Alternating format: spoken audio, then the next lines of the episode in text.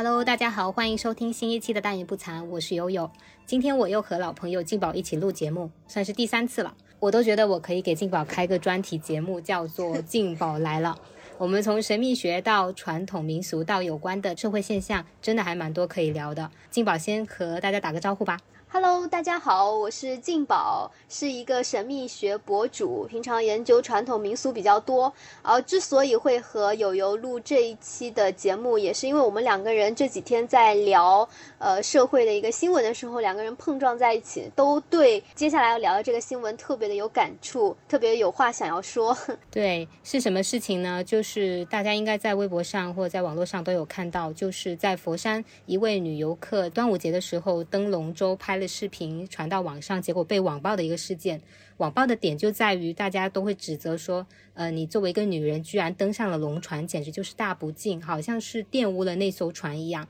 当然，后面又衍生出了其他一些讨论，但是我觉得完全不是一回事。就有些人他会说，呃，这艘船它是私人拥有的，你本来就不应该随意登上去。但是我们现在今天想要讨论的，主要是关于这个性别这个关键点。就是为什么会有这样的声音发出来？就是女的不应该呃去做这个事情，好像她就不配，或者是她做了这个事情就会导致很严重的后果。那所以我们今天会主要聚焦在，也算是一种厌女现象，或者是说在传统文化里面。男尊女卑的一个呃现象的比较极端的一个表现形式吧。这个事件可能对于广东或者是闽南地区的人可能比较有体会，因为在一些传统的呃文化习俗里面，历来传统的家庭地位上，确实就是女性会处在一个比较弱势和被动的一个一个处境吧。像最近的这个事件，它是一一个比较极端的一个发酵，被更多人去看到了，所以大家都在吐槽说。嗯，这是传统的糟粕，而且因为它是关于性别的，所以就是变得很敏感，大家都是掐的不可开交。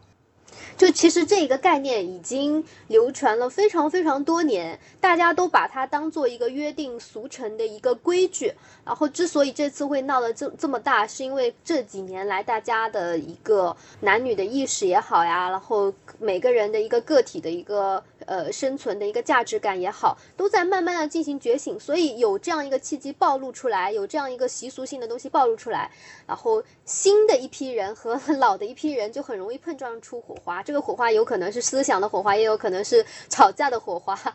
对，是的，像我们，我跟静宝其实都知道这种事情，在我们老家或者是怎么样，其实是有很多不成文的，像规则一样的。只是说他这一次暴露特别明显，对，都都有，不管是在祭拜啊，或者是在丧葬里面，都有非常多的诸如此类的一些传统。那这个事情的背景就大概是这样。嗯，那我们今天不会去讨论具体这个事件里的一些什么辩论呐，一些论点呐，所以我们主要还是想去聊聊它背后的一些底层的逻辑。那我这两天跟静宝在聊的时候，我们就提到了，呃，民俗信仰文化里的男丁至上的这样一个。一个底层逻辑吧，它也是衍生了很多的，在我们生活里好像是约定俗成的一些规矩一样的。呃，因为对，因为我是常年在福建和广东两个区域里面去做一些乡间的民俗观察，所以对这一块感触特别的深。就基本上是用一句话来总结，就是经济基础决定上层建筑，产生了什么样的一个经济的形态，会影响了有产生孵化了什么样的意识形态。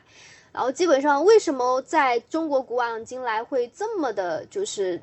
强调男丁的重要性，男人有多么重要，长子有多么重要，还是归根到底源于我们本身的一个经济的形态，就是中国古代。长时间都是在一个农耕经济的一个大的环境下，所以说，呃，谁能贡献这个家庭的一个最大的生产力，谁就会成为这个意识形态话语权的中心。之所以大家这么爱男丁啊，喜欢催丁，像中国古代会有各式各样的那种催丁的民俗、催丁的仪式、催丁的祈福文化等等，以及啊，只能让男丁来主导，像这种龙舟啊、龙船啊，还有舞狮啊，以及祭祀活动等等。其实都是因为说，哎，我们古代是在一个农耕社会的一个大背景下，农耕社会其实最强调什么？最强调的是出力气，就体力输出为主。那么这个时候女性就显得比较弱势啊，女性天然的会有一个生理结构的一个影响。那么这个时候在农业生产的时候是需要大批量的一个精壮劳动力的，一个家庭里面男孩子生的多，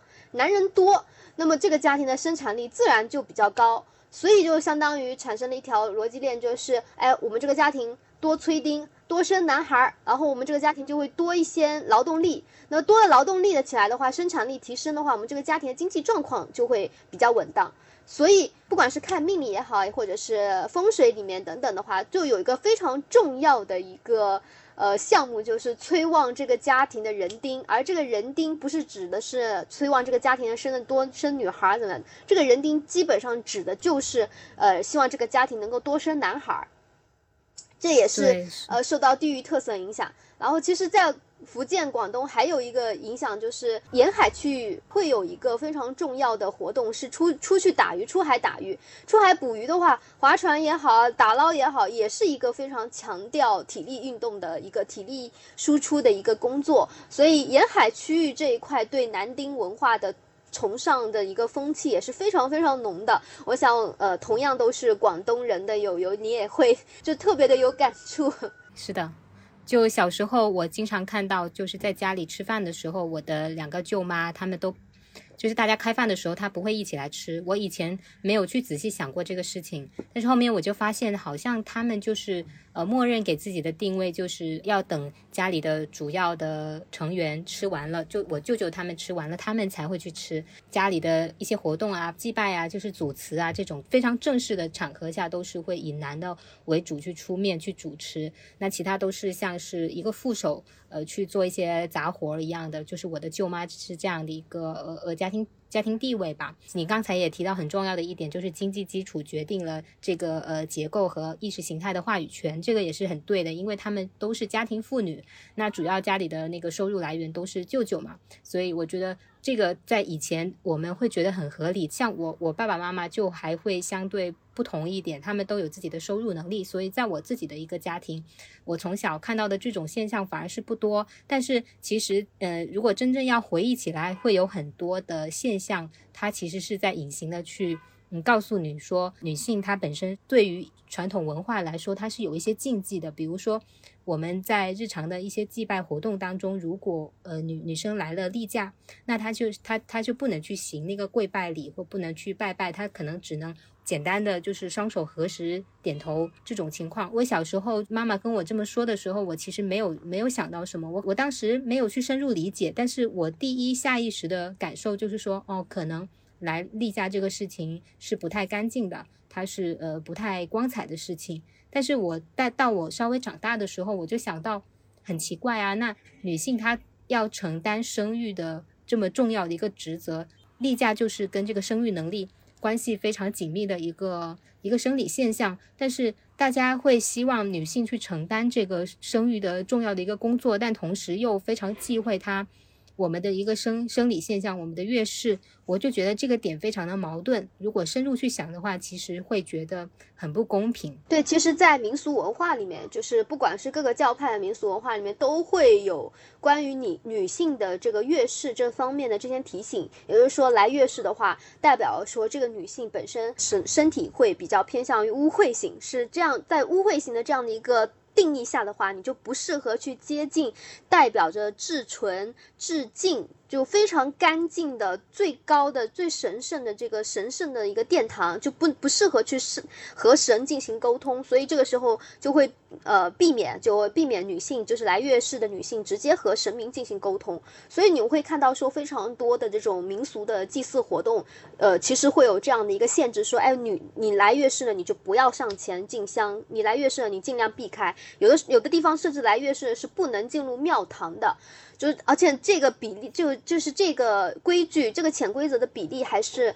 蛮高的。然后。之前也有人问过我说，哎，静宝，我特别想要去，呃，拜拜也好，我要想要去某个寺、某个观也好，但是我来经期了怎么办？但是约定俗成的这个规矩摆在那个地方的时候，不是所有人都愿意说去直接打破这个规矩，因为这个规矩实在立得太久太长了。然后就我而言，就你要让我来解释说这个规矩的一个诞生的一个。一个问题，就是本身你刚刚讲到说有月事这样一个禁忌在，其实它也是源于中国古代的一个女体禁忌。就本身我们处于一个儒家文化的一个境观下的话，对女性的身体这方面的这样的一个忌讳，这样的一个忌讳的这个恐惧感也好啊，或者是说呃避嫌的这种感觉好，是非常深刻的。然后，呃，其实我刚刚有一个东西很想跟你聊的是，你刚刚提到说家里的呃姑妈还是姨妈来着？嗯，舅妈。哦，呃，那其实我刚刚有一个东西想要跟你讨论的是，刚刚你提到的说你的舅妈在家里做的是偏向于副手的工作，但其实就是随着这几年大家进进行一个家庭教育、家庭文化的这样一个觉醒呢，就越来越多的人会发现说，其实女性在家庭中的劳动价值也是值得尊重的。我们以前说，哎，我们家里的那些阿姨也好啊，然后长辈也好，他们在家好像洗洗碗、扫扫地。好像没有那些男出门去谋生的、出门去寄回来钱的那些男性的长辈，没有他们做的工作更重要。但是这几年，大家会越来越发现，说其实哪怕你是个家庭主妇，你做的、你产生的这个劳动价值也是非常高的。你把一个家庭主主妇她干的这些活的这些价值，去兑换成一个真正的可能家务家政工作者的一个钱的话，其实发现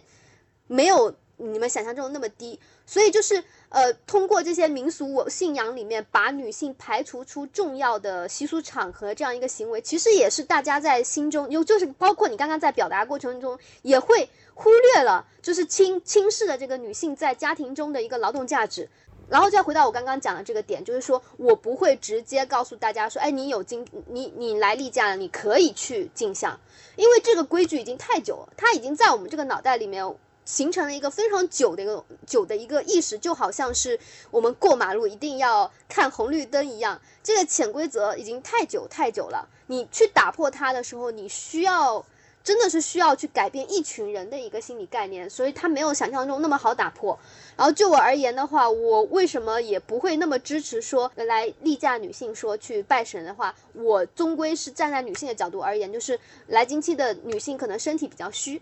他们身体比较虚的话，去参加这种重大的这种民俗场合的民俗场合本身的这个气场是比较不稳定的。那么你去的话，是容容易说给自己的身体再招来不适的感觉。就是从这个角度的话，我会说，哎，从在女性的这种关怀的角度的话，我会说，哎，你可以呃尽量不要去。但是如果你是大家都一味把这个女性来例假当做一个非常脏的东西的话。就在这个潜意识慢慢的灌输底下的话，就会把这个女性的这整体的这样一个存在的价值给削弱了。对你刚才说的特别有道理，像这两年说有一些案例，呃，离婚以后，他可以把自己以往做过的一些家庭的家务劳动折算成劳务费，承担的一些家务，其实他的一个价值感，他被看到的一个曝光率也都是在提高的。像这一点我非常认同，但这里面有一个，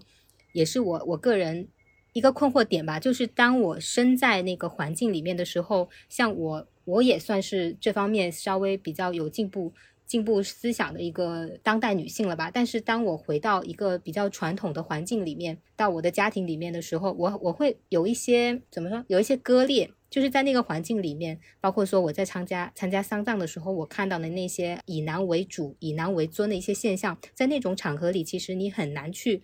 就像你说的，很难去说去打破这种嗯积累了很久的一些文化传统习俗。你会在那个当下，如果你去提出一些质疑，或者是做出一些跟他们呃认为你应该做的不同的事情，会显得好像不合时宜，或者甚至是你会去怀疑我是否必要去提出这个事情。所以，就是当你身处在这个环境里的时候，周围都在默默的告诉你，女性就是应该这样的。当我们跳出来，在我们自己的一个现代生活当中，我反而去可以说这样去理性的去清晰的去讨论，但是在那个环境里面，可能很多人都意识不到，它其实是根源上是一种厌女或者是说贬低女性的一些一些规则在里面。就其实它已经成为一种文化概念。那么在行使遵循这些文化概念的这种人群的身上的时候，他们其实没有那么那么的明确了解到，我正在做一件。不是那么正确的事情，就好像这一次的这个舆论争议，那么那些坚持说女性不能上龙舟的那些人，对他们而言的话，他们觉得自己在坚持着一个民俗，他他们在保保护一个民俗，他们一点都不会觉得自己真的是错了。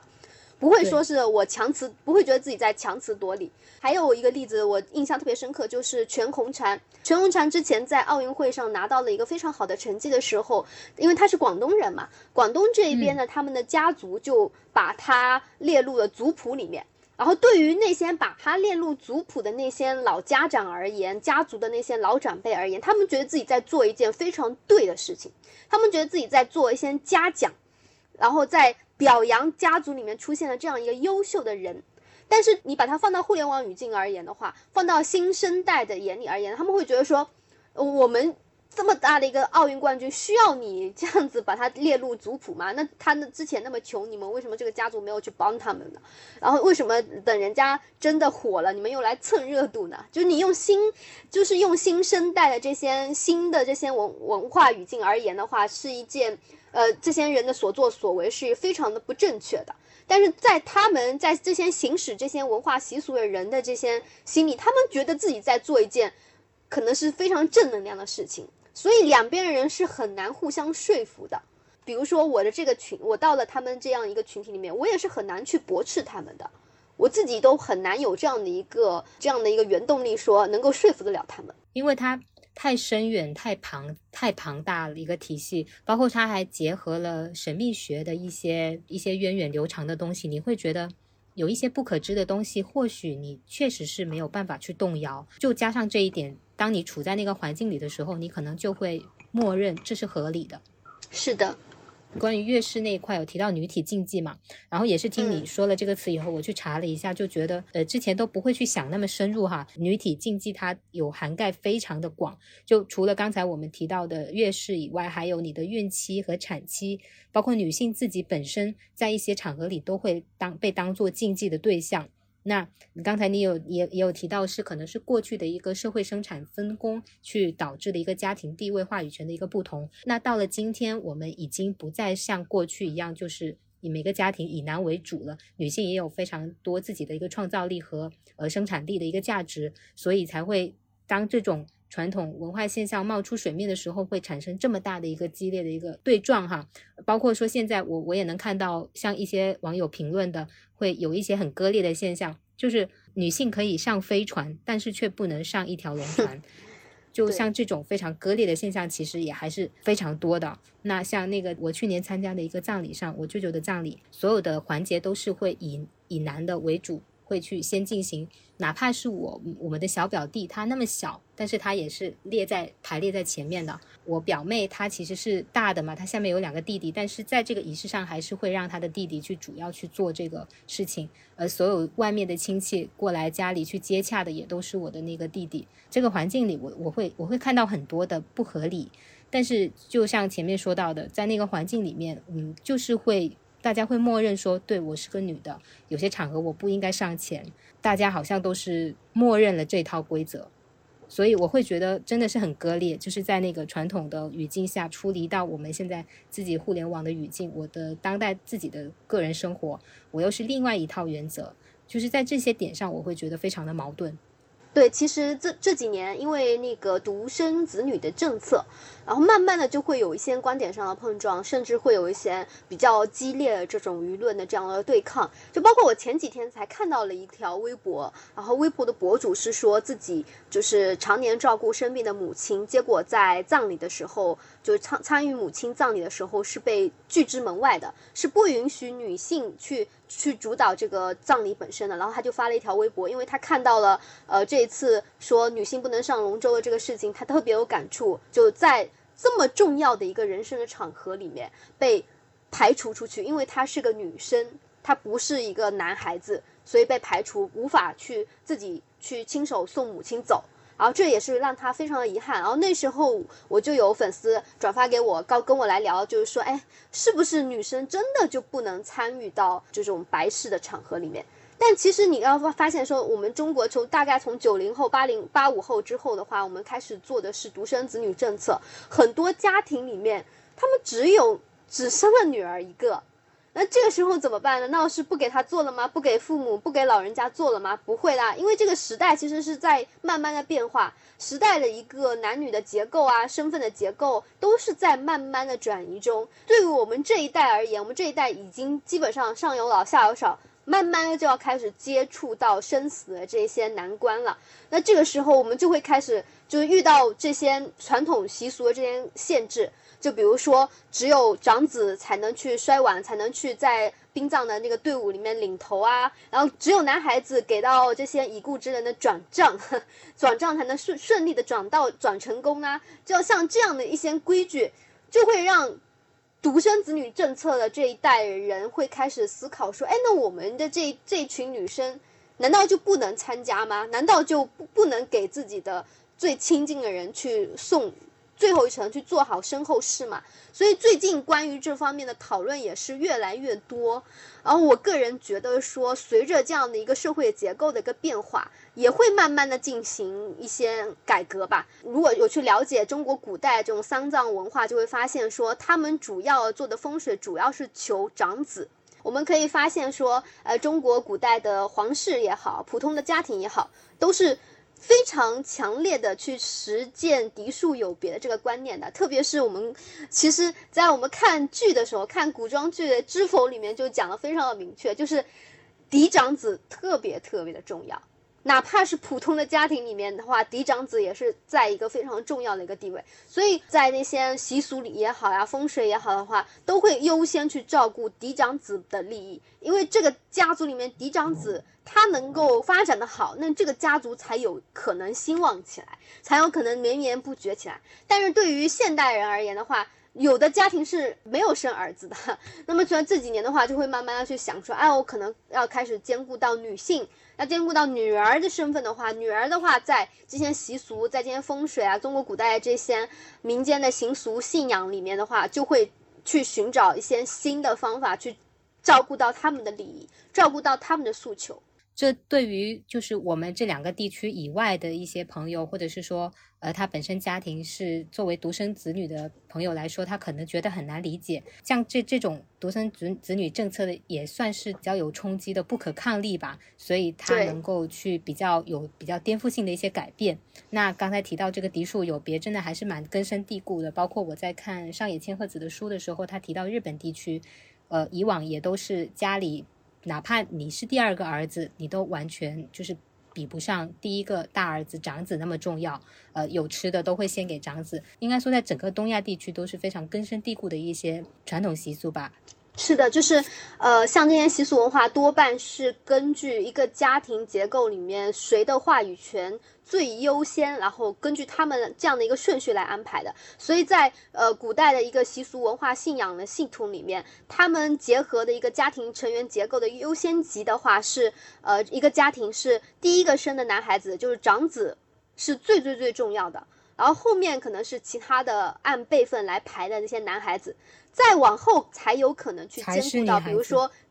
比如说可能比长子更早出生的那个女孩，长姐，是。她这个时候才会被排到，才会慢慢的排到这个往前排，就是这样一点一点点排，长子还有其他的男孩子，然后再排到女孩子，就是这样的一个顺序。所以你会看到说，中国古代会有非常多的一个呃，就是重男轻女的这样一个现象，或者是一个家庭期盼说能够多生男丁，能够多有男丁的这样一个祈愿。就包括最近我在追的剧，就《梦华录》，《梦华录》里面的那个女性角色的名字就特别的有特色，就是女主角叫赵盼儿。啊，期盼儿子，然后呃，其他的女配角叫呃宋引章，宋引章，对，也是说希望孩子家里的那个能够早添灵儿，还有一个叫招娣，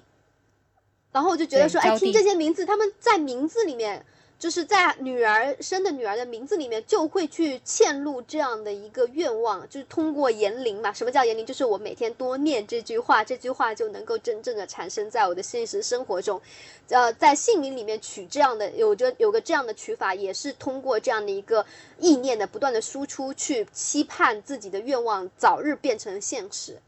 然后习俗里面也有特别多，就像台湾，呃，之前我看了特别有意思，就是林志颖被大家喷，被网友喷，是因为他也在自己的网那个网络平台上说教大家如何能够催男丁，然后他说，呃，在家里买铲子，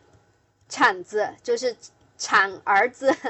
然后就是说这样可以多生儿子，然后他的这样的概念，大家就会说，哎，我的童年男神毁了。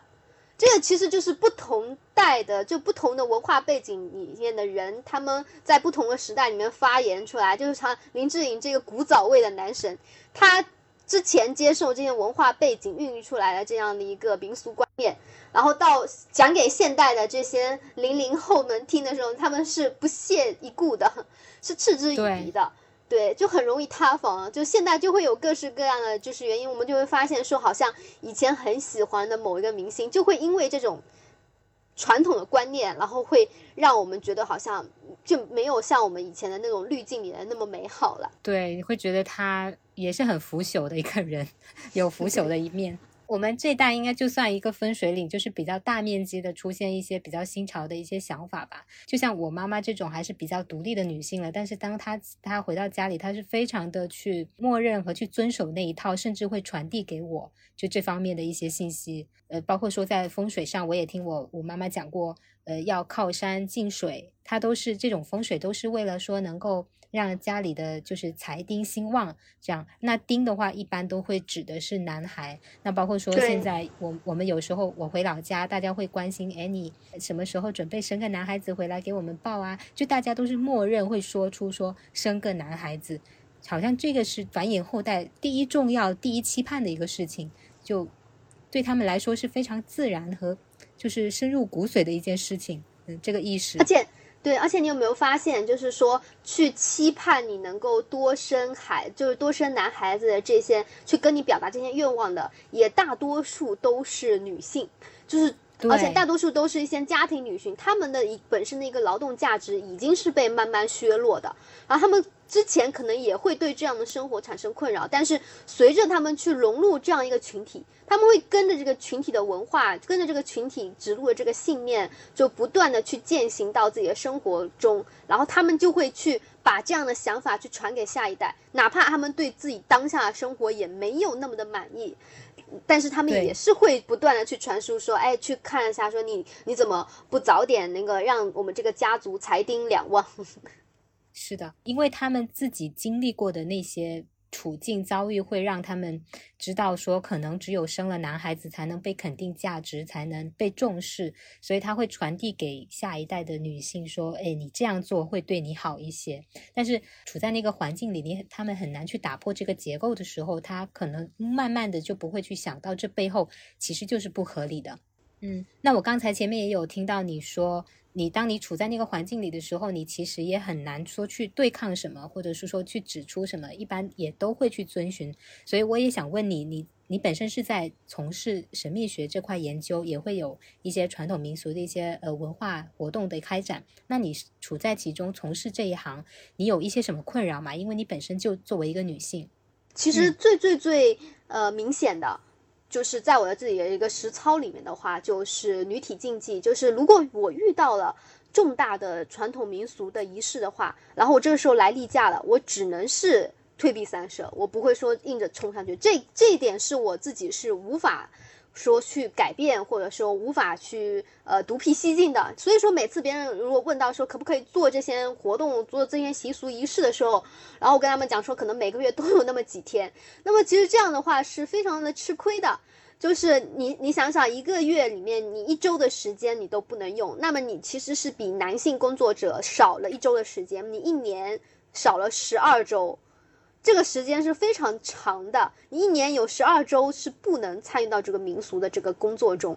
那就是莫名其妙的损失了这些时间。而时间，时间对于我们来说，这是金钱。所以有的时候我会自也会自己懊恼，而且我也会跟我的那些粉丝们说，哎，我还就是没有办法。哎呀，正好就每个月都是这么几天，女性工作者真的是很不容易。啊，包括我前阵子在看到呃一个少女舞狮队的一个新闻的时候，我也特别的有感触。广东区域其实已经慢慢开始有一些呃女孩子，就是年轻的女孩组织起来做舞狮队。以前的舞狮队是强调说 power，就是说要我要有非常的有力量，又灵活有力量。然后现在这些少女舞狮队他们成立起来的时候，会被街坊邻里说，哎，很晦气，女生做这件事情。好晦气，我就不愿意请，然后会说他们这样子是在扰乱老祖宗的规矩。但是随着他们后面越来就是技艺越来越强大的时候，他们会发现说好像女生也是可以舞好这个需要力量感的这样的一个民俗工作的。然后后面他们也开始慢慢参与比赛，也开始慢慢的接单，就是帮邻里去做一些喜庆的这种活动的这样一些表演。所以就是我自己也是蛮矛盾的，就是说，哎，真的好像。就是限制是有这样的一个限制感的，莫名其妙的损失了那么多的时间，就因为你是女性，你有无法抗拒的这个每每个月都有不可抗力在，然后这个也是我自己觉得说，嗯，做这一行的一个限制吧。所以也还是蛮实在的哈，你你你你也会到受到这一方面的限制。所以还挺无奈的，因为你本身就是性别观念是比较先进的一个女孩子了，但是还是会受到这种困扰，所以可见她是多么的根深蒂固。你说这些人嫌弃女性去从事这些事情晦气，但是他们真的能说出到底怎么晦气吗？就是大家墨守成规的一一套东西沿袭下来，它的力量是这么的深厚。那刚才提到那个少女武士队，我觉得第一批去做这个事情的那些女孩子，真的还是很了不起的。嗯，那像我们家庭现在也很少会去有这么这么明显的一些禁忌了。包括我家里也有，呃，长辈他是经营渔船，要外面去捕鱼的嘛。那我们过年的时候登上他的船，他们也都不现在不会有那种相关的说法了。所以，我我是最近看到那个新闻，我才觉得非常非常诧异，竟然会会有这么严肃的一些指责出现。嗯。那我们自己所处的环境其实是慢慢会变宽容了，这也是一个好的一些转变吧。嗯，对，其实我个人认为，就是与其去期盼这些遵循老祖宗的这些习俗观念这么多年的人，他们去松化他们自己本身的这些世界观也好，人生观也好，呃，我们个人就是我们作为新生代的年轻人，自己就要去重视，重新重视女性的一个劳动价值。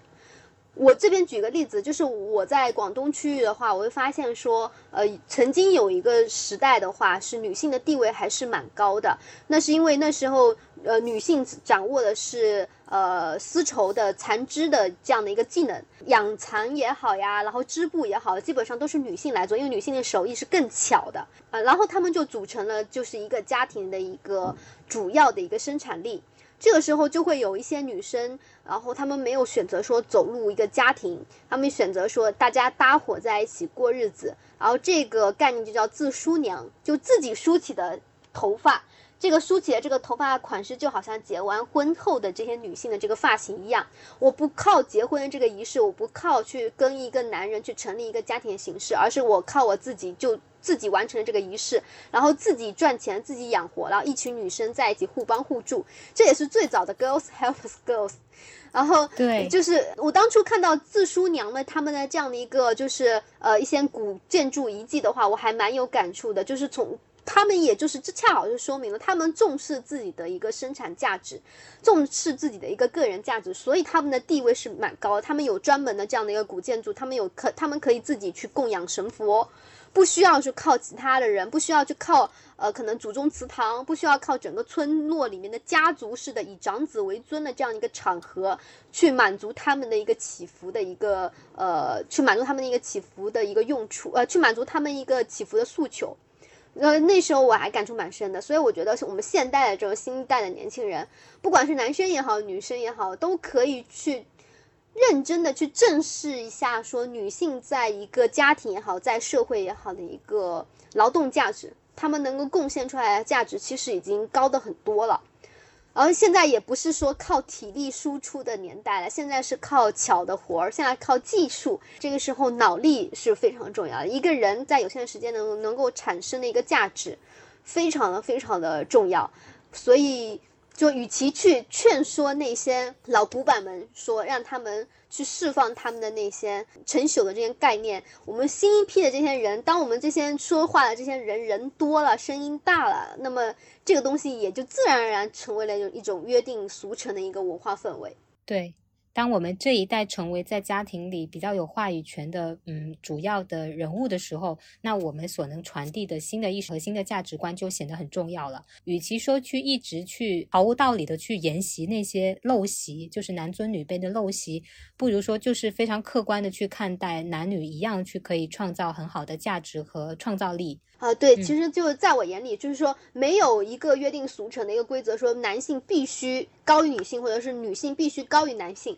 谁可能产生的一个价值感更高的话，他就越值得被尊重。跟性别无关，大家都是人嘛，对对。嗯，你刚才提到的那个自梳女，就是梳头发的那个梳，这个群体大家也可以去查一下有关的一些影视作品，还有纪录片什么的，都都是，呃，挺特别的一群人。他们能在以前那样的一个环境里去靠自己去生活，去成立自己的一个生活圈子，我觉得也是非常特别的一个群体，大家可以去了解一下。我们刚刚讲到那些老的东西里面，其实也有好的东西嘛。就是就好像我这我自己我自己在看那个《梦华录》的时候，很多人在说，为什么女性的一个地位这么高？为什么呃，就是离完婚后的女性，她还可以再对其他男性产生那些美好的情愫？而为什么被未婚夫抛弃的女性，她还可以再去自由自在谈恋爱？但其实古代没有我们想象中的那么苛刻。每个时代都有每个时代里面那些优秀的精神，就好像我自己就是喜欢的神秘学，中国古代的这些易学也好，就是易学里面讲究是男子为乾，女子为坤，坤是土字旁，还有申请的申，坤的话指的是大地，大地母亲。然后在易的一个卦辞里面，其实是有讲过，就是地势坤，君子以厚德载物。然后说到这个卦辞的时候，说的是这个坤顺也，按伏羲取天地之德为卦，名曰乾坤。然后就坤的力量，它就好像是我们现在身处的这个孕育万物的大地，母亲去孕育孩子，大地去孕育万物，去孕育所有的非常有生机活力的这些万象。所以大地本身就是一个非常有包容心的，然后坚韧感和温柔感并存的这样的一个呃事物。然后在新的时代里面，我也相信说，呃，作为这些就是新生代的女性，她们是也是可以像大地一样去孕育更多的可能性的。然后像中国古代那个乾坤八卦阴阳鱼，大家习惯画的黑白的太阴阳鱼，它其实也是一阴一阳，它没有讲究说某一边是一定要赢过另一边，而说阴和阳是相互共生的，缺一不可的，永远是互相流动的。所以说，我们要去讲究的就是阴阳和谐，而不是说一味的就倾向于某一边。这也是我觉得是也是古人的智慧，就相对来说讲究的还是一个永远的有变化的，然后互相的就是有生命力一个供给的这样一个感觉。这些也都是传统文化它来源的一个根基里面非常有魅力的部分。佛山那个新闻一出现，大家很多人都在骂这些传统封建糟粕就应该早一点摒弃。所以我也在想，其实传统民俗里面它是有糟粕的地方，但是我们也不能一棒子去打死，包括说不能非常刻板的认为过去古老的它就是不科学的，或者是说。非常呃不可取的，因为它也是有一些有它的合理性，有一些闪光点在里面。对，就不要谈民俗色变，就千万不要谈民俗色变。常一谈到民俗，想到的就是那些非常腐朽的像干尸一般的东西。其实中国古代的话，就是包容万象，曾经会有一些时代，它讲究的这些。观念其实是跟我们现代人是相互共通的。我们要去在这个这样一个漫长的时光长河里面去寻找那些闪闪发光的事物，而不是一味的去盯着那些腐朽的如干尸般的东西，就让那些东西就 烧掉，一把火烧掉就好。对，所以还是呃要有一个学习的心态去看待，就不要非常片面的去把一个事物给它一票否决了。那包括我们之前的节目里面，你也有分享过关于妈祖嘛？其实她也是一个作为女性代表的一个一个神明，这个你也可以再讲一讲。对妈祖这样一个神明，呃，在我国的一个沿海区是就基本上是人气 top C 位的那种这样的一个地位。然后它本身的这样一个信仰文化也是比较特别的，因为中国古代的女神她们出现的话，有的时候是以一个伴侣者、贤内助的身份出现的。但是妈祖她的出现，她被人所信奉，她不是因为她是某某人的太太，不是因为她是某某人的妻子，不是因为她辅佐辅佐了她的丈夫获得了。什么样的一个成就，或者是说他孕育的孩子获得了一个什么样的成就？他单纯被捧得这么高，就是因为他本人自己真的非常优秀。然后妈祖本身的影响力也特别广，大家应该知道说妈祖本身有一个和平女神的称号，这个称号还是联合国颁布的。然后它也是人类非物质文化遗产，遗产也是中国首个性俗类的一个世界遗产。其实讲到妈祖这个，她本身的一个成长故事，也是一个非常典型的一个福建的家庭。她本身是出生在一个重男轻女的家庭里啊，家里人的她的父亲是一个宋代的一个官员。然后在她出生之前，她的家里人其实已经生了五个女儿和一个儿子，家里人是非常期盼说能够有个儿子，然后天天去祈祷，然后说能够早点那个迎来一个新的一个弟弟的。但这个时候的话，发现说，哎。家里人千等万等，等来了一个女婴，但是因为这个女婴在出生的时候天有异象，天有吉象，比如那是一道红光从西北的天空射来，啊，射到他们家，把他们整一个湄洲岛都照红了。这个时候父母才因为这个天有异象，然后会才会觉得说，哎，这个我现在我家里的这个新生的这个女婴肯定不是简单的小孩儿，然后也对其非常的疼爱。而妈祖她成长的路上也就表现出了一个真的就是非常优秀的一个女性的特质。她喜欢读书，然后过目不忘，非常的喜欢去汲取各式各样的知识。她长大后，她也是喜欢行善济人，然后也是呃非常喜欢慈善公益的事业，也为人治病，也要教大家防疫消灾。等等，就是如果妈祖出现在我们现代，出现在我们二零二二年的话，也肯定是防止新冠的一个头号的一个呃，就是冲在前线的人员了。对，主力，就他的性情本身就是一个热心助人的，非常有人格魅力的这样一个角色，然后为他周边的人们去排忧解难。这个时候，他的一个价值感不是存在于依附在这个家族里面一个贤内助。一个呃好的母亲，一个好的爱人，一个好的太太的这样一个身份，而是纯粹就是因为他本人非常的有人格魅力，他帮助了特别特别多的人，包括在他死后，本地的人也是经常说有看到说妈祖的这样的一个形象去帮助海难中的人，帮助海难中呼难求救人，所以在沿海地区才会慢慢的有供奉妈祖神像，然后去祈求航行平安的这样的一个习惯出来。所以妈祖本身能够这么流行，也体现了女性女性力量在民俗文化里面的一个重要的一个地位。嗯，但听下来还是很感慨，他是因为天有异象，然后受到家庭的一个重视和栽培，才有机会去发光发热。所以说，如果大家都是对男女一样的重视的话，其实可能可以培养出更多的杰出的人，呃，不管你是男是女，对吧？嗯，对，像她这样一个也是很有女性力量的一个代表，作为在传统文化里的一个一个存在，我也非常理解你为什么那么去喜欢和对她有那种认同感和归属感了。因为听你这么说，真的是一个很棒的一个嗯榜样力量。没错，没错，就是她本身的一个人格魅力，在中国这么多的神明里面是一个突出的这样的一个神明形象。所以它能够这么火，这个能够火遍我们中国的沿海区域，也能够火遍五湖四海，火出国了。就是妈祖的粉丝在国内外的话，基本上是超过三个亿以上的。哇，好了不起！但是这也很矛盾。对，